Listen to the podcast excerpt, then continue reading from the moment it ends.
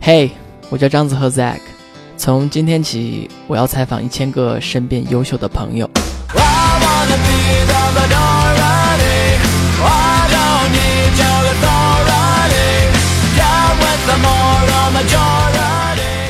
This podcast is brought to you by Diet。本节目由达言教育赞助播出。达言教育是一家专注于一对一导师制的留学咨询公司。CEO Greg 给予了我很多指导，并且帮助我之前申请到了一万五千美元的奖学金。我的很多朋友也通过 Diet，现在就读于纽约、伦敦、洛杉矶等世界名校。这里我为大家申请到了达言教育二零一八 DIY 项目百分之十的现金折扣，只要在下单购买时用 Zack 二零一八的优惠码就可以了，那是 Z A K E 二零一八 Z A K E 二零一八。想了解更多，请登录 diet.com 查询 dyad.com dyad.com diet，选择属于你自己的导师。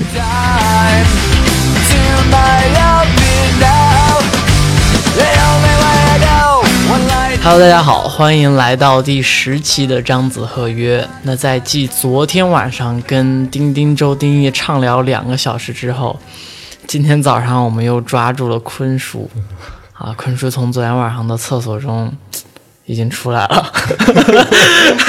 然后我们先介绍一下坤叔啊，啊、坤叔，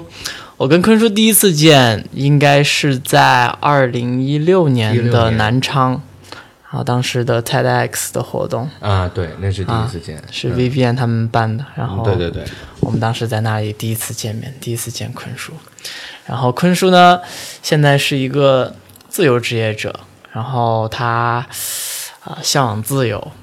啊、向往你有不自己的。向往吗？ 我嗯我我我很向往，我很羡慕， 对，然后有自己的这样一个呃英语口语呃纠正呃英语发音的这样一个课程在做。那之前呢，坤叔也在一些啊、呃就是这种英语的培训机构做过，嗯，对，对然后还有做过其他东西吗？做过三个月的市场部，说实话，也是英语，呃，对，在一个比较高端的留学机构里面，嗯、待了三个月，然后呢，我在做他们的线上市场。后来呢，就受不了了，因为我天天迟到，我就我就辞职了。啊，对，向往自由，有自己的生活。 啊，对啊，我我觉得就是昨天也有跟坤叔聊啊，就是嗯我最羡慕的坤叔的一点是，我在比方说下午四五点开会开的我实在我受不了的时候，我打开了手机刷了一下朋友圈，看到坤叔在健身房。呃，发首嗯歌打卡或者发个对吧感发个感慨，我心里特别的难受，我说哇，哦我他妈的也想要这种生活。 嗯，是，其实我健身也是因为身身体不太好，说实话，嗯、就因为诶之前长期熬夜嘛，嗯嗯，所以现在正好自由之夜，我就隔一天去一次吧。嗯，呃想要坤叔呢，呃，想要坤叔跟大家分享呢，也是因为我觉得坤叔是一个嘖很好的这种 storyteller 啊，坤叔很早就应该在那个豆瓣跟人人网的时候，那时候就在写东西，嗯，是，你怎么知道啊？嗯、嗯，是是，人人网有 写，然后嗯对后来在微信公众平台上，啊，嗯其实传递的这个形象，从一开始是一个非常丧、非常，嗯，怎么说，觉得自己什么什么什么都不如别人，嗯特别丧的这样一个形象，嗯，还还挺就是阴暗的这样一个形象，嗯我觉得然是后有一点，跟其他的一些共同朋友去聊的时候， 就是可能跟子夜，就子夜说你特别特别的丧。周子夜吗？就子夜，还有 Vivian。啊，还有 Vivian Vivian 其实当时也说，就是坤叔太丧了。什么时候啊？其实一六年、一七年这都有，啊但是大家都觉得是你你是很丧。其实你的生活相比其他人已经很好了，但是你一直就是传递的这种这种呃，这种对感，觉。对，可能负面的有点多，说对，实但话是我觉得嗯你在呃一七年开始，可能到下半年的时候，我不知道那那时候你你嗯当时嗯有什么嗯转变，生活有什么变化？嗯我就是慢慢的感觉到你好像从之前的那个形象突然变了，你就啊、带带带课嘛，参加一些嗯活动啊，嗯，然后发的东西、写的文章，哎。啊文风一转，突然变成一个正面的，呃 啊，，可能通过一个故事，然后最后告诉大家一个道理。嗯然后再给是大家一些干货，让大家去学习。是是，我觉得那些文章吧，一方面是比较好传播，嗯就是我觉得我发现我不能写太丧，嗯再一方面呢，可能我整个人的感受会有一些不同。那你刚才说一七年的下半年，嗯可能在一七年下半年之前哈，嗯呃，我是一直都处于一个不确定的状态，然后对我自己的人生的规划，或者说对我接下来呃这个职业道路的发展，我都没有很清晰的一个目标的。嗯因为在一七年之前，我连续在好几家公司待过，嗯然后呢，中间呃兜兜转转的，中间呢有辞职，有空档期，空档期呢我也在做自由职业，但是呢，我自由职业赚的也不多，嗯然后呢找的工作呢虽然还可以，但是很累，嗯我又不想要那种呃每天上下班打卡的工作，嗯嗯所以说就处于一个这种碰撞的时期，冲撞的时期，嗯所以在一七年下半年之前，我可能都是。呃，内心当中都有一些挣扎吧，可能，嗯嗯嗯，在在那之后呢，就彻底的离职了，嗯就也是正好在一七年下半年是我最后一份正式工作，嗯嗯嗯然后在那之后我就再也没有上过班了，嗯对，然后后来就自己一门心思做一下试试自媒体啊，或者说自己开课啊、吸粉啊这个样子，那我觉得做到现在还可以，还我就我觉得还挺好，嗯嗯。嗯那其实我我有个疑问啊，就是可能听众也会有这样的疑问，就是说，在做全职工作，或者说这个工作带给你成就感跟一些东西的时候是，其实没有你内心真正想要那种自由跟追求的时候，嗯是什么东西？是究竟怎样的这样一个场景能够让你真的去舍弃掉啊、呃工作以及嗯现在拥有的这些东西？嗯去可能因为未来肯定是未知的，你不知道你可能现在能可以做什么好，嗯你你需要勇气，对吧？去舍弃掉所有的东西，嗯从从头去去开始，去去开拓一条嗯没有人走的路。说实话哈、就是很多人会觉得勇气是自己给自己的，或者说自信一定是自己给自己的。嗯，但是我呃这一年来的最深的一点体悟就是，勇气和自信真的都是别人给的。嗯真的都是靠外界给你的。嗯呃，我记得印象最深的一次，可能就是我在第一次开完口语课，就是发音课之后，嗯，我的学生的给我的反馈非常的好，嗯然后是我也亲眼见到他们的进步了，嗯嗯所以就这一下，我就觉得我完全可以自己赚钱，我完全可以自己带粉丝啊。嗯所以可能很很大程度上，这种勇气或者说想让我自己呃彻底脱离这个工作状态，然后进入自由自由职业，甚至将来要创业的这个状态的，可能都都是别人给的。也就是说，人要尽力的，我觉得要要尽力的从外界寻找一些成就感吧。嗯嗯我觉得这个很重要。嗯，就我有一个朋友，他就是很比较注重这个，要自己给自己打鸡血，自己给自己打气。我觉得这样的人很难得，但是说实话，自己给自己打气很难，很难走得出去，嗯，很容易反复。所以我觉得人真的是要向外延伸，嗯嗯嗯，去获得。说说实话，就是要获得其他人的认可。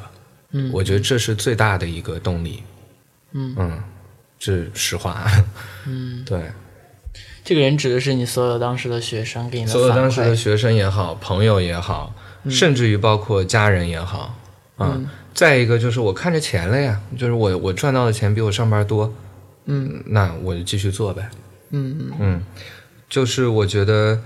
嗯，人就是要向外延的。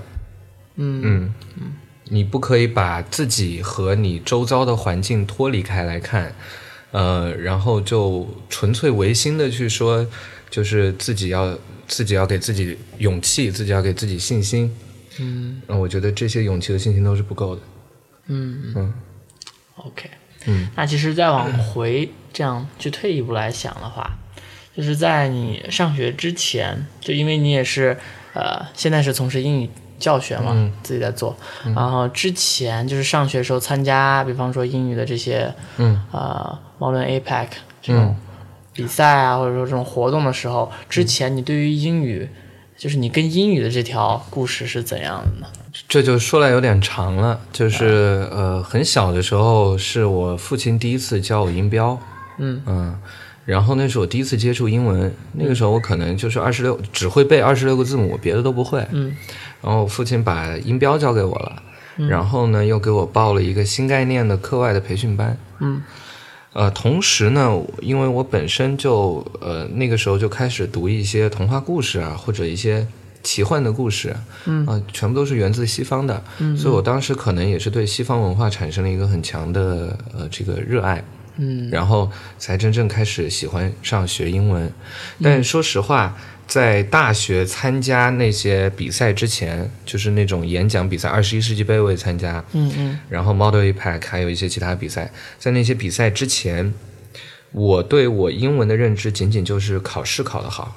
嗯就是我从小学到高中，就是英文考试考的，基本上可以拿到全班第一、第二这个样子。嗯嗯，那在那之前，其实对于口语这一块都没有什么太大的感悟，嗯嗯，或者说没有觉醒。然后呢，是直到参加比赛，嗯我有这样的一个外界的压力在这里，然后逼着我去把这个口语，呃，也不是说之前不好，就是说逼着我去上台去说英文。嗯这那一刻，我才真正意识到，就真正的英文到底是什么。嗯那在在参加那些比赛之前呢，我就是对于英文来说，就是考四六级，然后考高考这些东西。嗯嗯当然从小喜欢英文，我就背了很多电影的台词，嗯嗯尤其是《指环王》的台词。嗯所以就是可能是靠这些把自己的发音或者口语练起来的。嗯嗯，但是我觉得进步最大的还是大学期间参加的那几个比赛吧。嗯，嗯就是在你毕业啊，嗯在你毕业之后去选择第一份工作，以及或或者说在工作中，呃，选择现在的这种 freelance 的这个这条道路的时候，嗯你对自己的就是这种定位或者说一些选择有一些什么想法吗？或者它是其实是一条怎样的路？你有没有一个大方向的这样的东西？嗯。呃，其实我刚毕业哈，呃，我当时就挺惨的，就他妈身上就带了五百块钱，嗯然后到上海，到上海呢，我我得着急呀，我得找工作呀。那嗯我其实哈，刚毕业的时候，因为我本科专业也并不是英文，嗯是经济学，嗯嗯然后呢，呃，我经济学也学的不好，我就想着就是找一些活儿干呗，嗯、但是呢，也没想到真的要当英文老师，嗯但是呢，到了上海之后，我这个急着吃饭呢，赚钱呢，就开始教英文了。因为相对于其他的，你比如说一个月给你三四千、五六千的工作来说，你教一个当一个小的英文老师，嗯啊、他按课时费给你累计这样算钱，也赚的比那些死工资要多一点。嗯嗯所以我就就这样就踏上英文教育这条路，所以我觉得看起来都有一点偶然性吧。嗯嗯，我当时并不是真的想说要做那种名师或者那种像新东方的那种老师一样，嗯，但是我没有办法，我得我得赚钱，所以我就这样走上这条路。那第一份工作是在一个互联网教育机构，嗯呃，一对一的教英文，嗯呃，全部都是在线上教。嗯，那那一份工作我整整待了七个月，我才慢慢的，因为我要租房，我还要吃饭，然后我还要，呃，我还办了一些信用卡。一开嗯始刚、刚进入社会，花钱也没有什么这个理性哈，嗯就大概工作了半年到七个月，嗯才开始有一点回回口气过来了，就是，嗯、能够有一些选择权了。然后我又去找工作，那再找工作我就发现，那还是干这一行，就是因为我已经干了干了大半年了嗯啊，所以那个时候就可能也没有勇气再去跳到另外一个行业去。嗯一个也是因为对于其他的行业不是那么了解，嗯然后我就跳到了另外一个，就是沪江嘛，啊嗯我在沪江后来又待了一年，就这个样子。嗯所以就这样的一个一个一个发展。那我觉得到目前为止，我可能呃已经，也就是说从二零一七年下半年开始到现在，就已经坚定了要做英语教育的事情吧。其实你做英语教育这么久以来，你觉得大家学英语的误区有哪些呢？如果总结的话，比较大的几点吧。比较大的几点啊，嗯，我觉得第一点误区就是，呃，对于背单词和背这个其他的英文也好，嗯，对于这方面的一种执念。嗯我到 我小的时候就听到有人说谁谁谁会背词典，拿着一本词典从第一页开始背就很牛 逼。我到上个月我还在听有人在说这这这种例子，嗯，我就觉得太荒诞了。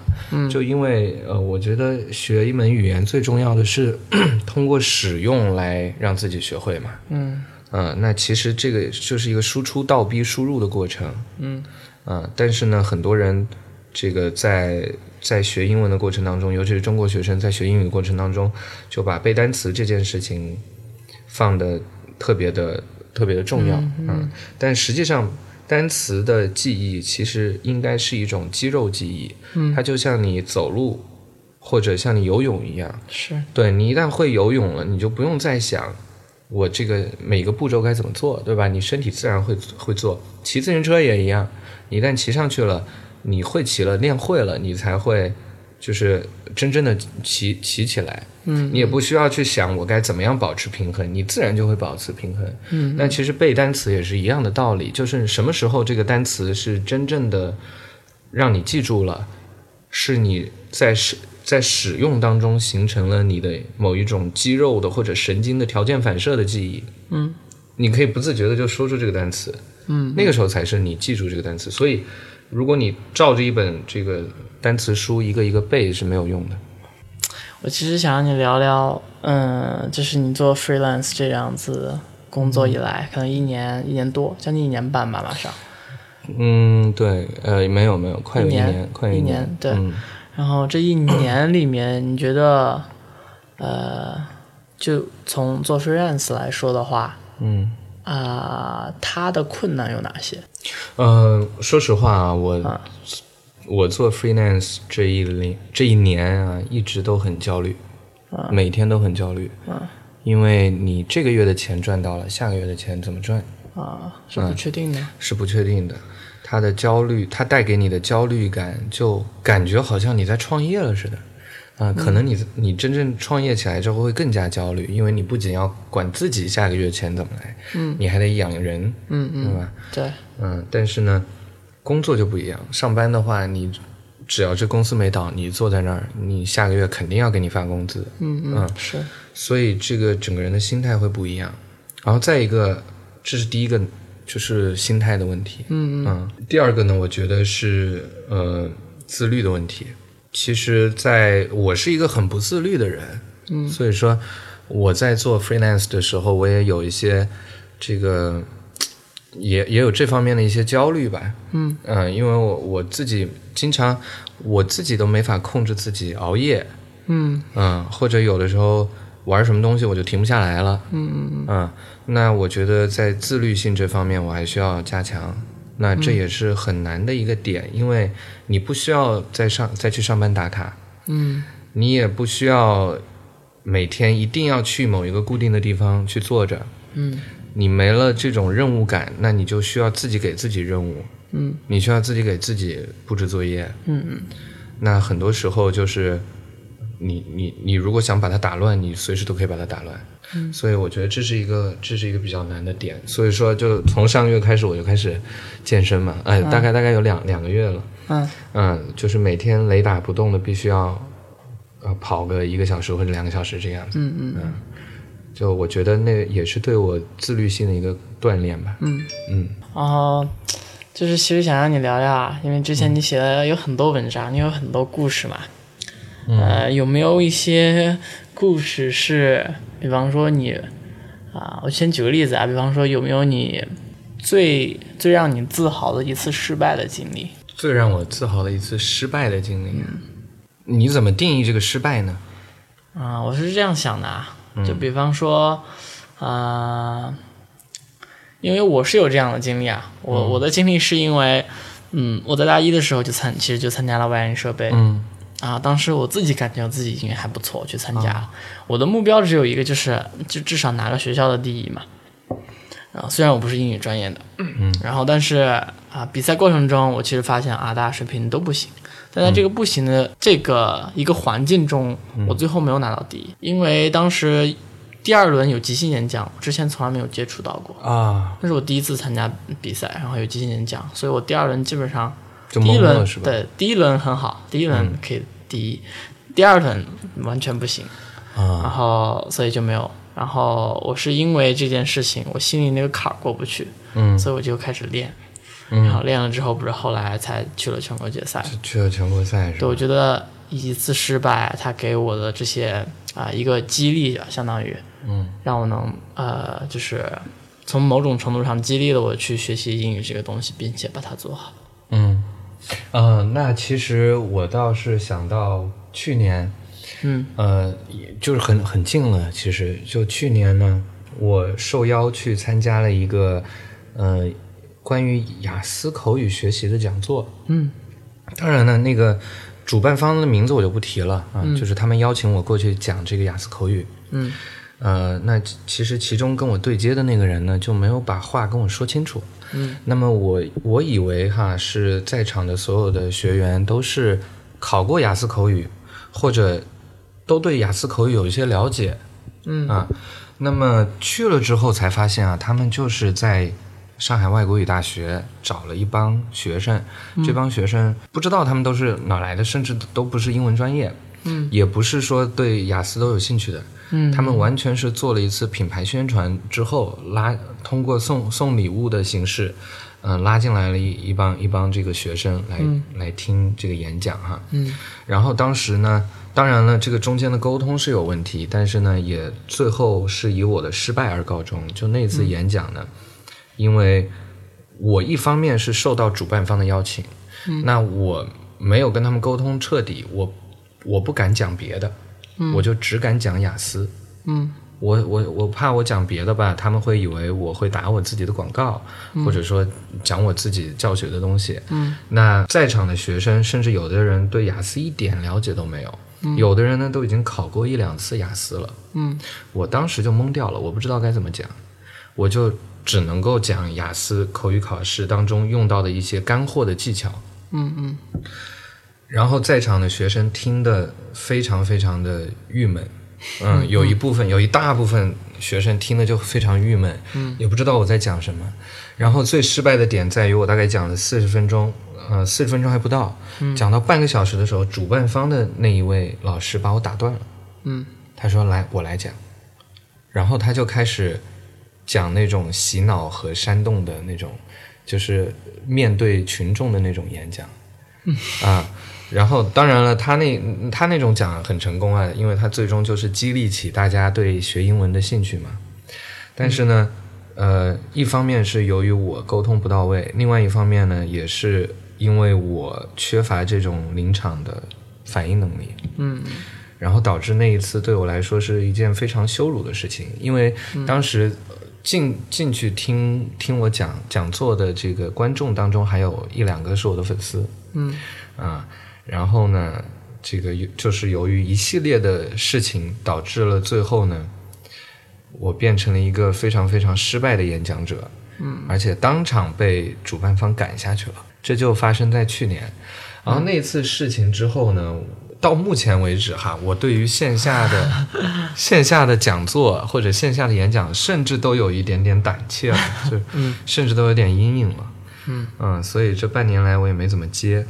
嗯，但是我觉得现在它还不足以称上自豪的失败。嗯我觉得我需要一个成功的演讲去把它这个掰回来。嗯，这个坎儿过去。是，这坎儿我过不去。嗯那能分享一下，就比方说你之前为什么是一个以就是是一个丧的这样的一个形象出我现的？我本来就是比较丧的，因为我可能现在还有一点，但啊是现在呢，我能看到一点希望吧，也许，或或者说自己 的生活也在变好。嗯我觉得一方面，我觉得还是有身体、心灵两个方面的原因吧。身体的原因就是我之前很宅，特别特别宅，嗯嗯、甚至就出门都不健身，也也什么都不干，啊、嗯顶多就是被女朋友逼着出去逛逛街。嗯那这是一方面，身体上呢，就是不是那么的活跃，嗯另外一方面呢，也是由于我的家庭的条件吧，嗯，以及我的出身吧，都不是很好。一个呢是我我大学也不是很好的大学，嗯，专业也不是英语专业，嗯，我也没出国留过学。然后呢，这个家庭条件也是比较差的，包括目前为止，我家庭的百分之九十五的收入，九十八的收入都是我嗯的，就是都是通过我我赚来的。我的父母其实基本上都是在依靠着我。嗯，那可能现在的条件能够，就是现在我赚的钱稍微多一点。嗯，那在那在那之前的一七年之前或者前两年，嗯，那我一个月也也就一两万，嗯好的时候也就两万多。嗯那这种情况下，那我是没有办法不丧的呀。那我会觉得我一无所有啊，嗯就是我一方面还要给爸妈付生活费，还要还要这个还我爸的一个一个养老保险的贷款，嗯因为他欠了大概几十年的养老金，我贷款我帮他贷款，然后都给他还上了。嗯他这样的话每个月可以拿一点养老金。嗯，那还有一系列的呃东西啊、尤其是这个我们叫 peer pressure，对吧？嗯我在在面对这样的一个世界的碰撞的时候，我自然会这个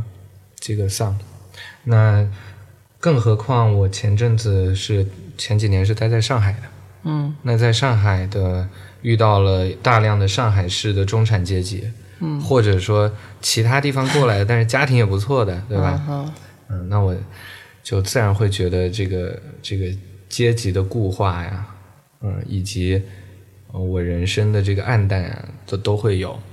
嗯，但是说实话，就是也是有一点点表演的成分在里面吧，因为我写文章嘛，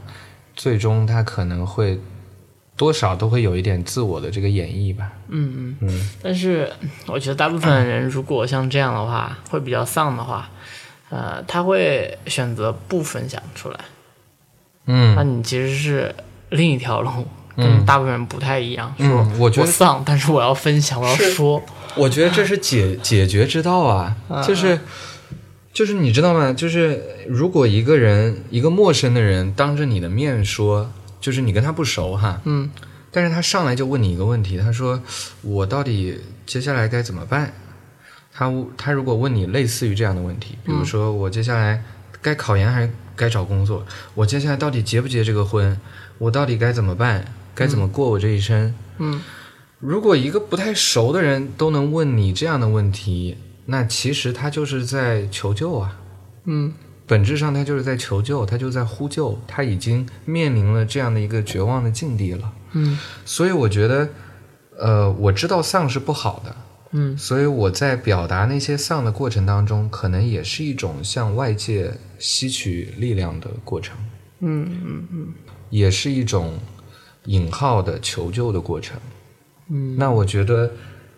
把自己内心的阴暗的东西写出来，或者说负面的东西把它发泄出来，这是唯一的办法。嗯所以我必须得把它们写出来，然后呢，还得让大家看到，嗯甚至让一些人跟我一块儿丧，嗯但是我也没逼他嘛，就自愿的嘛。嗯嗯那我觉得在这个过程当中，你会看到人和人之间是有共情能力的，有这个感染能力的。那嗯我觉得在在这个过程当中，你能获得一些力量的。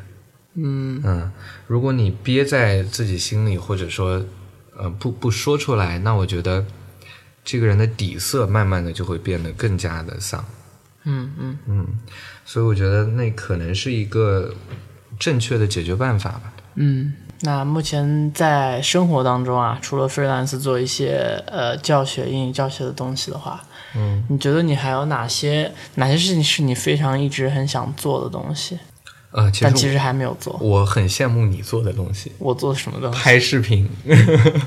然后访谈节目，嗯拍照片，对吧？我我都很喜欢。就是其实关于文艺方面的东西我都很喜欢，但是最、最想要做的一件可能是写小说吧。嗯嗯，因为视频啊、照片啊这些，说实话，我一方面我没有去专门的去学过或者练过，我也没有那么多的精力和时间。然后呢，嗯、唯一我觉得我最有兴趣的或者最想做的就是小说。嗯可能这个是我目前来说最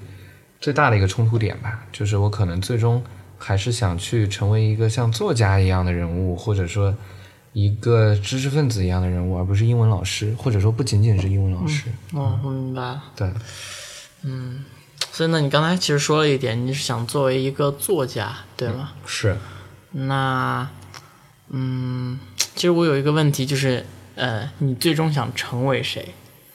啊、你他其嗯实没有任何的限制，你不必是成为某个人或者说某个职业，嗯，你最终理想的你的状态是怎样的？就是一个我最终理想的状态，对对，你你现在可以想象到的我想象到的，但是我不一定能做到啊。啊，对啊，但是呃可以分嗯享给这大是家。我我最期待的，或者说对，在我最棒的幻想当中对会是对一对种状态， 嗯 像村上春树一样吧。嗯就是我发一本新书，全世界都知道，嗯然后大家都想去看，嗯我讲的故事大家都想要去了解，都想要去听，嗯而且我也会因此赚到钱，我也不差钱，这是我理想的状态。它会是一个怎样的故事呢？可以是虚构的，也可以是非虚构的，但总之是经过我的表达方式去把它演绎出来的。嗯，你怎么样？其实对你来说的话，你怎么样看待 mentor 这个东西，或者说你有对自己来说很重要的这种 mentor 的形象吗？嗯，我觉得就是他可能不仅仅他对我来说可能不仅仅是一个人吧，嗯他可能是一系列的事件，一系列的经验，嗯然后呢，一些电影，一些书，嗯对我来说是这样。那我觉得 mentor 这个东西，其实也有人喊过我 mentor，嗯但是我觉得，嗯，它的确是有用的，因为人、人学习的最快的方式就是通过其他的人格来学习。嗯嗯，你见到一个比自己更好的，或者让自己羡慕、让自己希望成为的一个人格的时候，嗯，你的人格是成长的最快的。嗯但是我可能到目前为止还没有遇到一个呃，就是这样的一个具体的人。嗯，但我相信这个东西是肯定是有用的。它其实说白了就是，就中国古话里面讲的贵人嘛。嗯嗯，贵人他不一定说是在物质上帮助了你，嗯，很多很大程度上都是对你形成了一种人格的这个榜样吧。指引啊这些。嗯，对，那刚才你有说到电影跟书，有没有就比方说你最喜欢的一个电影和一本书跟大家分享一下？嗯，我最喜欢的电影其实有好多啊，我一下还说不出来。嗯、你要说的是哪种类型呢？对，你可以先说一下类型啊。嗯，你比如说，呃，其实我还挺喜欢那些虚构类的啊，包括、嗯包括科幻类的，啊嗯就比如说那个《星际穿越》，啊，嗯 Interstellar 太空类的，嗯对，我也很喜欢。对，那个，然后还有这个前阵子播出来的叫什么来着？最近的一个电影，科幻吗？嗯不是，就是就是一奥斯卡的那个啊，《奇迹男孩》儿，好像啊是去年的吧？啊，对对去去也不年是的太太是太太太新的，啊呃，就是 Wonder Boy 是吧？ Wonder Boy 啊，嗯，就是我是比较喜欢那些，它有它有很明明确的这个叙事结构，然后它是通过故事而不是通过特效来打动你的。嗯嗯，当然，如果你的特效能够辅助到故事，嗯比。如说《星际穿越》那种，那就很棒了。对，嗯，其实我个人来说，我是非常非常喜欢比较丧的电影的。我最喜欢的电影都是很丧的。那你比如说呢？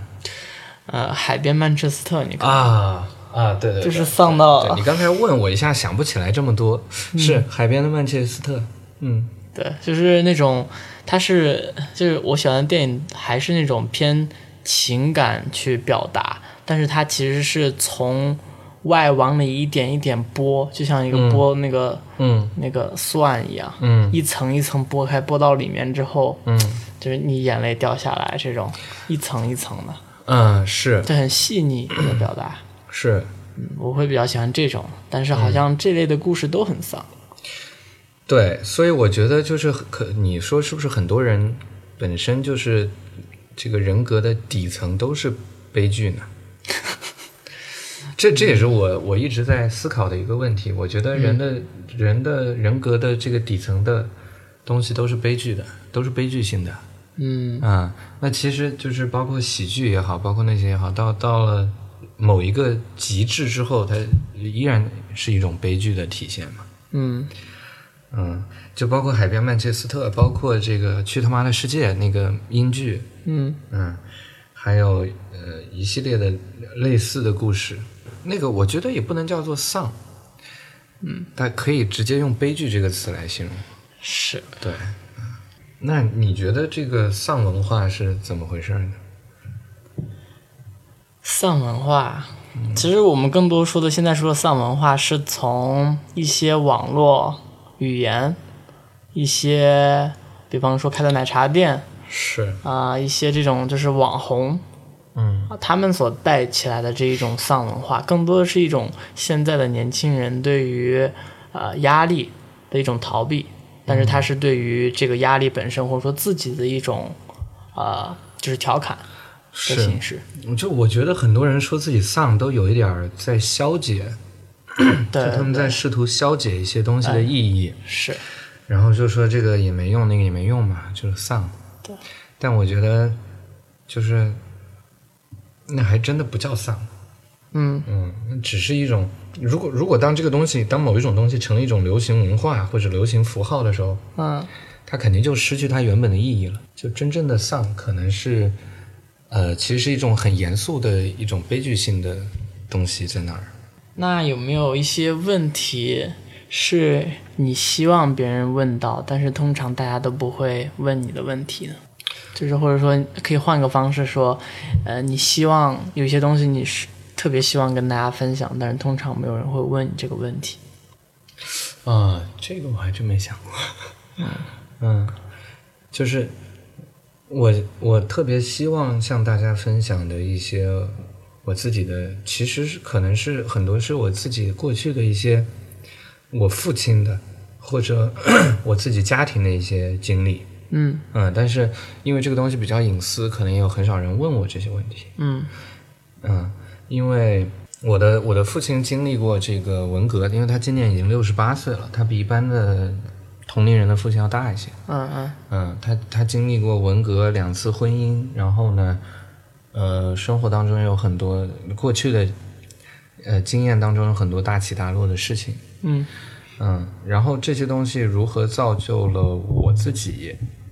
以及我从小所经历的一些起起起落，就跟着我父亲、跟着我母亲一块儿的这些起落的人生经历吧。嗯嗯，但我觉得就这些东西，嗯，我也不需要别人来问我，我可能会在某一个时间点去把它们写成呃一个书或者文章，嗯嗯，把它们以文字的形式记录下来，可能就是这一块儿吧。嗯，我觉得就是因为我这个人平时比较温和，然后就大家有什么问题都很都特别直接问，还有、还有人问我怎么这么小就秃的，我也没办法，嗯过分是过分。我也没办 法。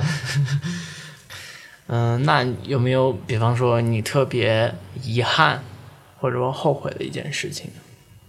就我刚才说，呃，一一个是去年那件事儿，就是对刚才说的那个讲座演那讲个事儿呃讲座的问题。再有的遗憾呢，呃，我说句心里话啊，就是可能我的情感经历比较单纯，嗯太单一了，因为我跟我女朋友谈了七八年了，嗯嗯嗯，因为我觉得就是很多人可能需要一个更丰富的情感上的阅历来更加了解，嗯、这个亲密关系，嗯嗯，那所以我对于亲密关系的了解就只能够，就只能够通过某一个人，啊嗯嗯或者某一某一些其他人的故事去了解，嗯当然这样也不会差太多，嗯嗯，但是我觉得呢，就是如果说让我再重新来一次的话，嗯，我可能会选择像你这样的生活， 我这样的生活是怎样的生 活？这个误导听众。情感经历比我多一点，嗯我我也没有很多啊，嗯，你也你就反是正比我多，觉得每个人需要经历的，呃，就是如果真的拿出来说的话，嗯你需要去经历你拒绝别人，你需要经历你被别人拒绝，是你需要呃经历，比方说两个人都很喜欢，但是因为一些不可抗拒的因素，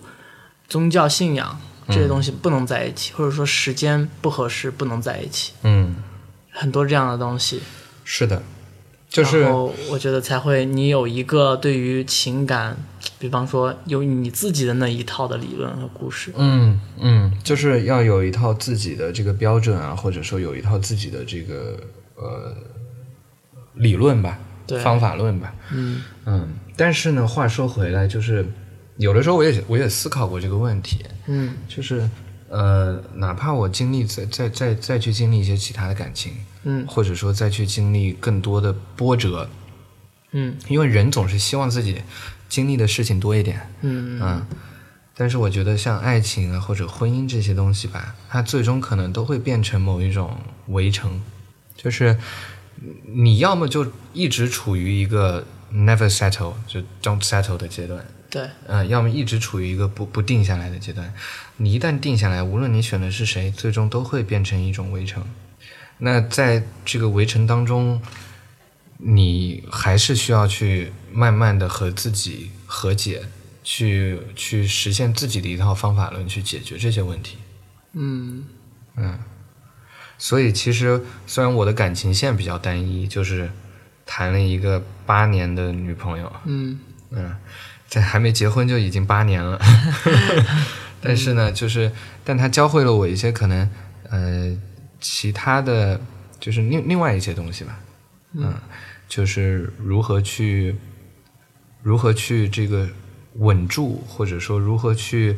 呃，保持住这样的一段长期的关系，嗯。嗯那你觉得，对这样一次就一场八年的啊、呃恋爱关系的话，嗯。你觉得能维持下来最重要的因素是哪些？两个人是怎样去付出在里面，去把这条路一直走走到现在的呢？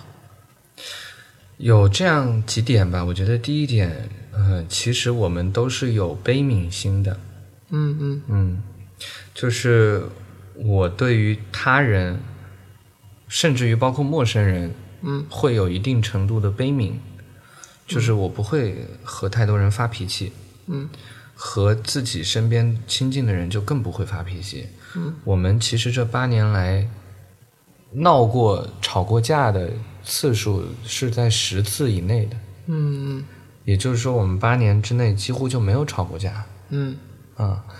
那再一点就是需要去寻求一些不同的东西，嗯你要学会去挖掘他身上一些不一样的点。嗯嗯，对，嗯，因为说白了，人就是得靠新鲜感活着嘛。是，嗯，那新鲜感其实有两个方面，一个是嗯、呃不同的人，嗯另外一个是你自己看待同一个人的视角。所以，其实，在很大程度上，人最终都是要去自我说服的。对，是，你需要自己去说服自己，这个东西的新鲜感，这个人他的不同，你需要说服自己，让自己相信这段感情可以维持下去。嗯嗯嗯，那我觉得可能如果如果说总结成一句话来讲的话，就是别想这个事儿。就是你如果想要维持这段跟这这这就维持一个长期的关系的话，你就不要去想怎么去维持这件事儿，就是根本就别想这个事情，嗯，因为它很快就会变成一种习惯。是啊。 是，其实我之前，我之前，我前段时间，嗯啊，也包括这段时间，我一直在想，嗯就是我现在更倾向于啊，如果喜欢见面聊天认识之后，嗯那我们先开始 dating 一段时间，嗯这是彼此了解的过程，嗯彼此熟悉，彼此可能看到你更多的一面是怎样的，嗯然后啊、但是什么时候才能作为从 dating 转为 relationship 的这个点 Relationship，我无法回答这个问题。嗯所以，可能是我现在，如果我没有办法回答这个问题的话，或许是我现在根本没有想到啊、在一个 relationship 当中。嗯或者说我无法定义这个 relationship 是怎样。我知道我要付出很多精力、时间成本跟责任，但是我现在是不不想要那样子的，嗯所以我才无法回答这个问题。就我个人觉得，就这些东西是没法定义的。嗯嗯，就其实你们在 dating，我觉得也也像一种就是 relationship，也也也是一种在恋爱的关系。是，嗯，对只不过你们可能没有明面上 commit 这件事情。对对，嗯，所以我觉得，就是感情这个东西是说是，就是你无论正说反说，或者你以什么样的态度去面对，我觉得都是有道理的。是嗯，它并没有正确答案，但是唯一的点就在于你一定不可以双重标准。嗯，这什么意思？就是比如说，你是一个呃不不愿意 settle 下来的人，嗯，但是你却希望你的每一位 dating 的这个这个伴侣，他能够对你 settle，嗯，嗯，如果你你你就是要求他们对你 settle，但是你又不对他们 settle， 是那像这样的，我觉得觉得不太好啊但只要说，只要你的价值观和他的价值观，你们俩都能接受，嗯嗯，而且没有不公平，没有不对等，没有不双重标准，那你们就是爱爱去怎么样处理这个都可以，我觉得。是。其实还想聊一下，嗯，我觉得八年能坚持走下来真的挺难的。嗯哦，就你刚才说的，你会在这个过程中不断的去，嗯，啊、去发现，以不一样的眼光去、再去看这个人，嗯，那在这个过程中，你会不会很累？啊、会，会，我会累，嗯，但是，呃，他也会这样 做吗？嫂子也会这样？呃，说实话，我没有问过他，我没有跟他很严肃的讨论过这个问题。其实，嗯但是呢，嗯、我觉得很重要的一点哈、就是有一些人，像嫂子这样的人啊，就我女朋友这样的人，嗯还有很多和她类似的女生哈、嗯就是只要每天开心，嗯嗯，每天安稳，嗯他们就够了。就是我这我这并不是在性别歧视，就是他可能是由于某一种性别歧视带来的这个后果，导致了有大量的女性有这样的一个思维，嗯嗯，就是他们不愿意去深挖这些这这这背后的这些东西，呃可能会在未来的在十年二十年之后的某一个时间点，突然觉醒之后爆发出来。但是呢，嗯对于目前来说，他们嗯想的最多的就是每天开心，他们其实就就已经很幸福了。嗯然后，其实我女朋友也差不多是这样的一个一个在这样的一个阶段，嗯那，呃，我不知道他有没有累过，嗯嗯，可能我们吵架的时候，他也表示过这种，在我们偶尔的几次吵架的过程当中，他表达过这种情绪，嗯但是我只能讲我的想法，我的想法就是，呃，跟谁都累， 是跟谁都累，而且你换一个新的从头开始，还得一点一点去了解，眼泪，也累，到最后，不管谁，总有一个人会跟你过八年、十年的。是，嗯，除非你彻底的抛弃这一切，就是就真的去追寻一个另外的生活方式，那你最终，最终总会有一个人要陪你十年八年。嗯，那你到头来，可能还不如现在这个。嗯是，所以可能我最终是以这样的一个方式自我说服了。嗯嗯。那你其实对你来说，你觉得，啊、你最害怕的东西是什么呢？呃，我最害怕的是平庸吧，平庸，那怎么定义这个平庸？就是我这一辈子并没有为自己而活过，嗯，或者说为自己而活，而且真的去为自己做了一些事情，嗯，那我如何去定义这个平庸？其实很简单，就是我没有去真正的追逐自己想要的或者去热爱的东西，嗯，而我却一直，比如说，为了某一份养家糊口的工作，我可以做上十年、二十年，嗯然后按照父辈的规范去买房子、结婚、生孩子，然后就这样过一辈子。哼，是，那可能这种这嗯样的人生、这样的生活方式对我来说就就是平庸，因为最终，呃，大部分人都会陷入这样的一个生活状态当中。嗯然后呢，由于自己自己个人的人生理想或者自己个人并没有体会到这种自我实现的经历，嗯他们最终都会转向自己的孩子，就是他们的孩子最终就会成为他们人生当中最重要的东西，是孩子就成为了他们的自我实现是啊、那孩子又要又又要为了他们的期望而而活，就这是一个恶性的，甚至带有一定悲剧性的循环。嗯是啊，那我觉得这是我最害怕的一个东西，嗯就是我希望我这一辈子为我自己的理想也好、热情也好，活活那么一回。嗯嗯，我不需要别人来来完成我的理想。嗯，对，其实让我 让我陷入沉思。刚才你说到这个，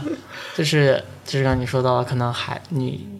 你有了孩子之后，把所有希望寄托于孩子身上，孩子其实背负了很多的这种责任也是好，希这种望，包袱，对、嗯嗯，他又走上这条路，对他也要走上这是一个这条路。循环。对，然后其实我之前我有想过，就是人生的意义到底是什么呢？然后有一段时间我有想清楚，就是说，我觉得就是一次在火车上吧，嗯我突然想，我说我特别特别想做一个父亲。嗯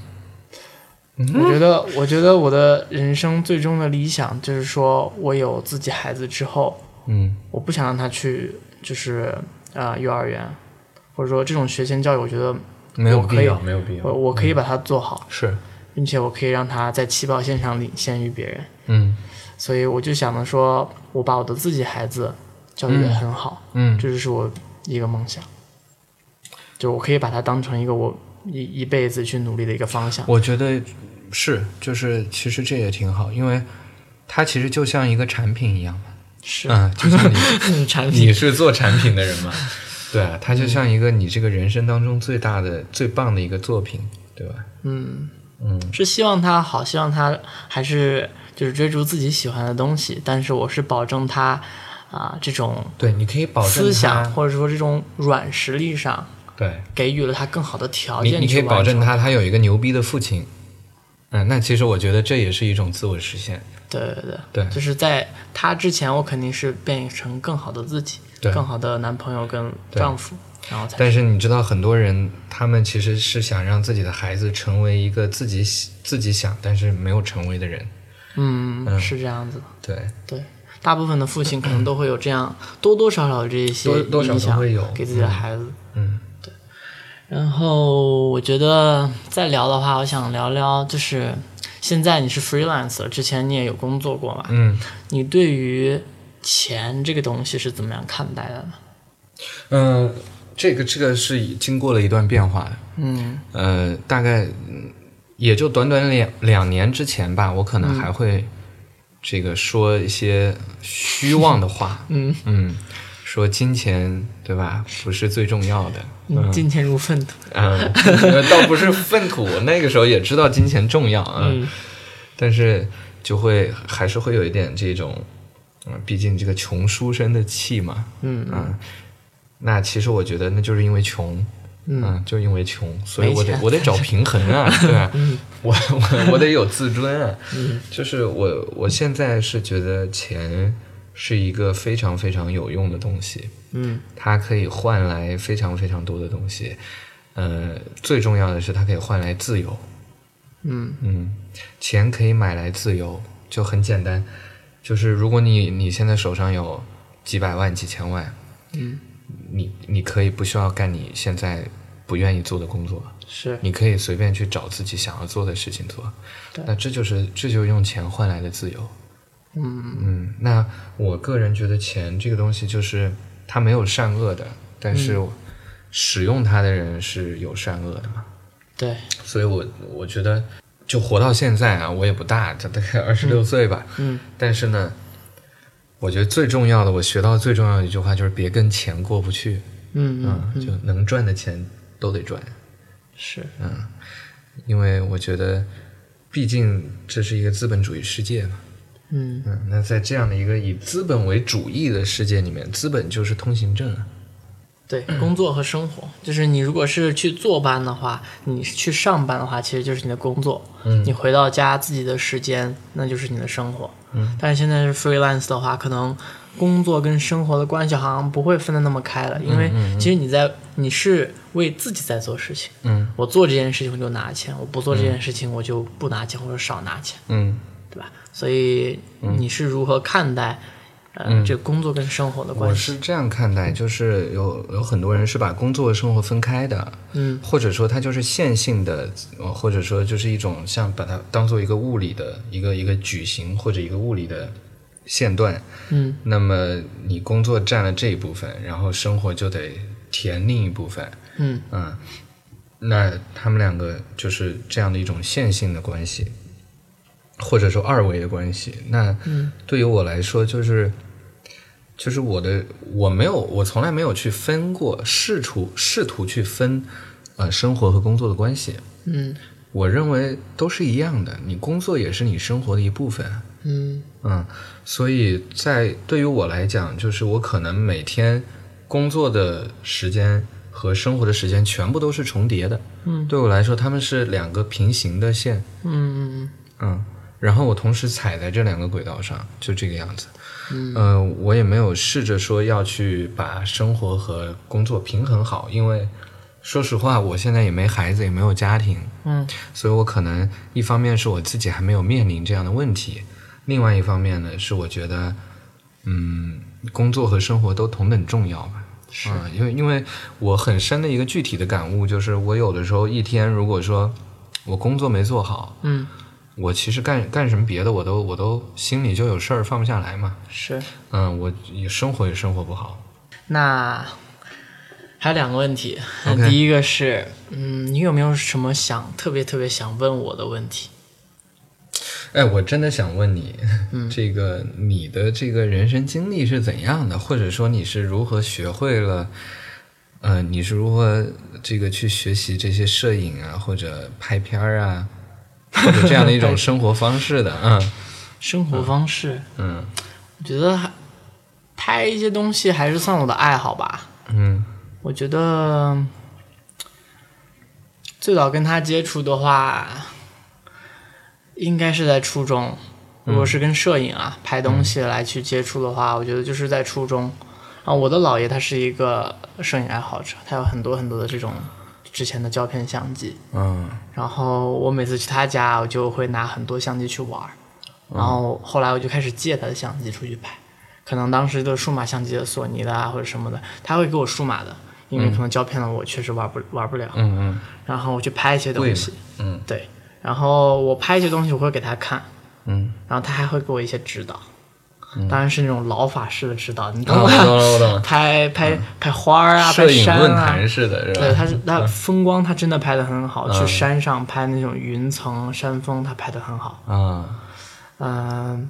然后后来呃，可能我们也在一直进步嘛。嗯那我们可能用手机拍，啊、我也买了自己的相机，嗯拍了一些东西再回去看。那我们的可能方向是完全不一样的，嗯，但是他还是会可以去欣赏到我拍的东西有一些就是他认可的地方嗯啊、我姥爷现在已经过世了，啊，啊，所以就是也是我觉得是因为他吧，然后领入拍东西，就是一个习惯，一个生活那的你一看嗯个对一种一种方式吧，我觉得是记录。那你看，瞬间做做一个好的父亲或者长辈啊，这种也是很重要的。是，嗯，就是家庭对于一个人来说是非常非常重要的。嗯，嗯对那你有没有那种？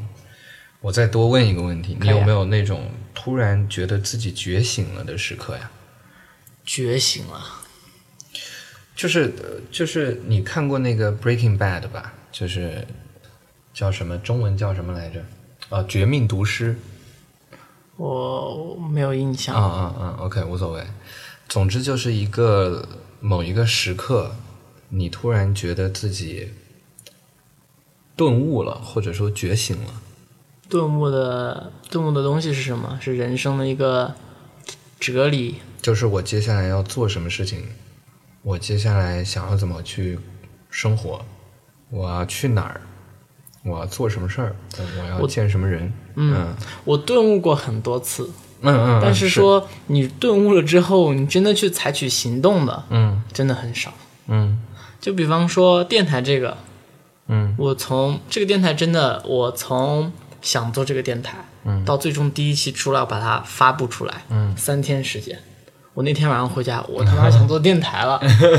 嗯，我听了别人说那么多，我现在我也想做。嗯电台名字叫什么？想一下，然后给自己拍几张照片。嗯第二天早上开始 P 图，图片第二天就出来了。啊然后第二天是晚上我就约到了人，嗯我就跟他聊了。 嗯聊完之后，第三天我剪出来发给他，他看完之后没问题，我就啪就发网上。嗯，可以可以，其实我也想做， 一直我也没做成，嗯这些动物的瞬间有很多啦，就比方说想去哪里，当时我想去日本的时候也是，就是真的是一个梦，在梦中我梦到了这个东西。我之前对日本其实没什么特殊的这种情节或者什么，但是、哦、我指的这个觉悟啊、呃就是觉醒哈、就嗯指的是、就是你接下来会突然像变了一个人一样的这种感觉，嗯，就是可能、可能看世界的方式和自己的行为方式都跟之前不一样了，哪怕不不是说完全相反，就是说会有一些变化，像这样的时刻，我觉得应该可以回到初中的时候，嗯是初中的时候，当时在重点班，但是那个时候的老师他虽然虽然带的班成绩很好，嗯但其实他扼杀了学生的很多创造力啊，一些嗯正常的嗯嗯东西都是这样的，嗯啊、男生女生都不可以做同桌啊、嗯不可以过于亲密的讲话。哦，这然后个都不行啊，对，然后我们有一次周末是我们男生女生约出去一起去玩儿了，嗯然后可能大家就玩的很亲密啊，不知道谁告状，你嗯知道不？我啊，不知道是谁，我靠，然后还有老师这把样我们几个处理了，嗯然后就把我们几个叫到办公室，然后最后写检讨。嗯然后男生、女生还好，写检讨就可以。男生我们几个蹲在办公室里，嗯然后进进出出所有的老师办公室可以看到的。我们在那儿蹲了一节课，嗯，四十多分钟，就逼你们是是要求你们蹲着保持蹲着那个姿势吗？对，蹲着不许站起来。哦，还有这样的事儿，然后后来其实我觉得，我其实内心很，嗯，当时我我我觉得我并没有做错什么，然后我的父亲也去跟老师去说，但是更多的是就是不要把孩子从重点班里拿出来，就是他的面子过不去，还以为老师送礼什么，但是父亲当时都没有告诉我，后来告诉我了，嗯我就觉得你这样做事情，最后还拿了我父亲的东西，嗯真的是老师会做的吗？嗯所以我觉得那不是我就是欣赏的老师的样子。嗯然后我觉得就是我如果做事情的话，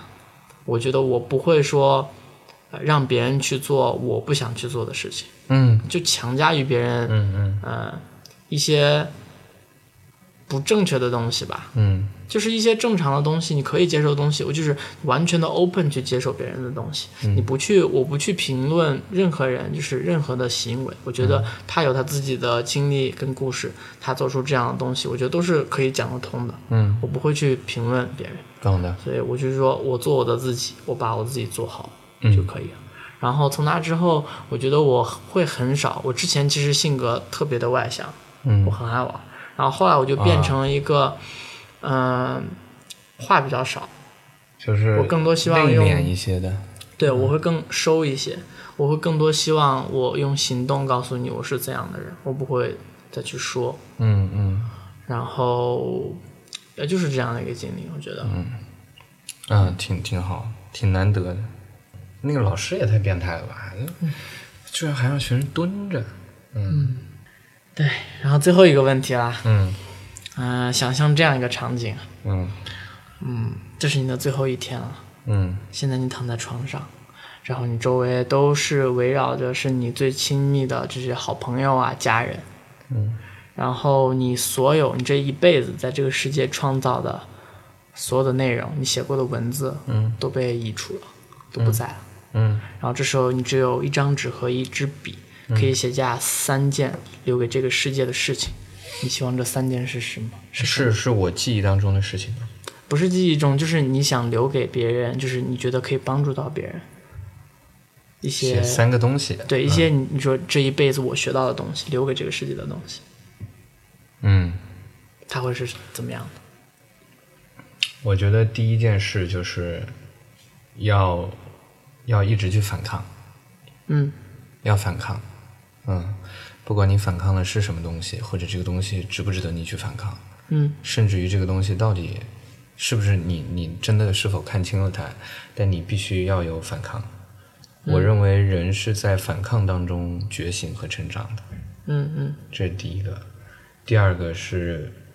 嗯，一定一定要要有自己热爱的东西，嗯要找到那个自己最最最最热爱的东西。嗯我觉得这是很重要的一个点，嗯嗯，或者说能够让自己不断的去兴奋起来。是嗯，那第三点，我觉得就是，就人只能活一次呗，嗯嗯就好好活吧。 嗯有很多人会觉得开心啊最重要，或者幸福最重要，但我不这么认为。嗯，那你觉得什么最重要？我觉得，我觉得理想才是最重要的。这个，这个是我认为最重要的东西。嗯就是我觉得平庸的幸福是是一种绝望吧，嗯对我来说是这样。 ，OK，好，嗯，那最后的话，我想先夸一下坤叔，就是 别吧，呃，我会夸一下坤叔的。呃，坤叔其实啊、从我们认识，我们其实见面次数也不多，嗯但是更多的是在网上看到你的一些啊、写的一些文字啊，分享一些东西啊这些。然后我觉得，嗯，从之前一个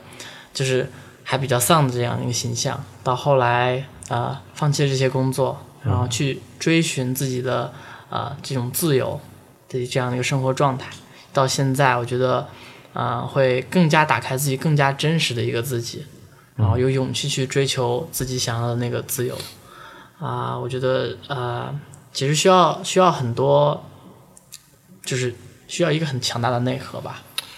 然后啊、也是还好吧。嗯对，也是其实因为我一直，因为我自己的话，我一直想。最终啊，我也不想被这些东西束缚，嗯我是想做一个 freelance 这样子嗯啊、你的故事其实能给我很多，就是启发也好，激励也好，我会一直在这个道路上嗯荣去幸，走荣幸，荣幸。啊、所以就是很高兴认识坤叔，也很感谢坤叔今天抽出时间来跟大家分享这些东西，接受这次这嗯也个很采高访。兴认识子鹤的，嗯，最后的话，你要不要以英文跟大家说几句？啊、耳朵怀孕的英文 I don't know, I 跟 don't 大家说 know, I don't know. I 就 mean, 是 I mean, it's uh, it's really a nice talk anyway, and um, you know, it's been like one hour, mm-hmm. almost one hour, and uh, it's it's so nice to have m- met Zach again here, and um, uh, well, I, I think I believe that language is just a, it's just a tool that you can use to express yourself, Ex- uh, to to express the feelings and emotions that you have. Um, most important of all uh, is the emotion and the feeling that you have to pursue. You have to Yeah. search for. I think that's that's the most important thing here, and um, yeah, that's it. and I hope you hope you stay passionate. Okay, that's this is very important. Okay, hold on to your passion and hold on to your dreams. That's it. Yeah, thanks for taking the time. That's all right. It's all right. Yeah，呃，希望我们的聊天跟分享能给你带来一些价值和或者一些思考跟激励的作用吧。嗯，Mm. 谢谢大家，谢谢大家，也谢谢子鹤。嗯，那今天的节目就是这样子了，拜拜。拜拜。 Hey guys, thanks for listening。我有一个小的请求，需要你的帮助，最多只需要花费你二十秒的时间，而且你也有机会和我一起获得去往墨西哥的免费旅行哦。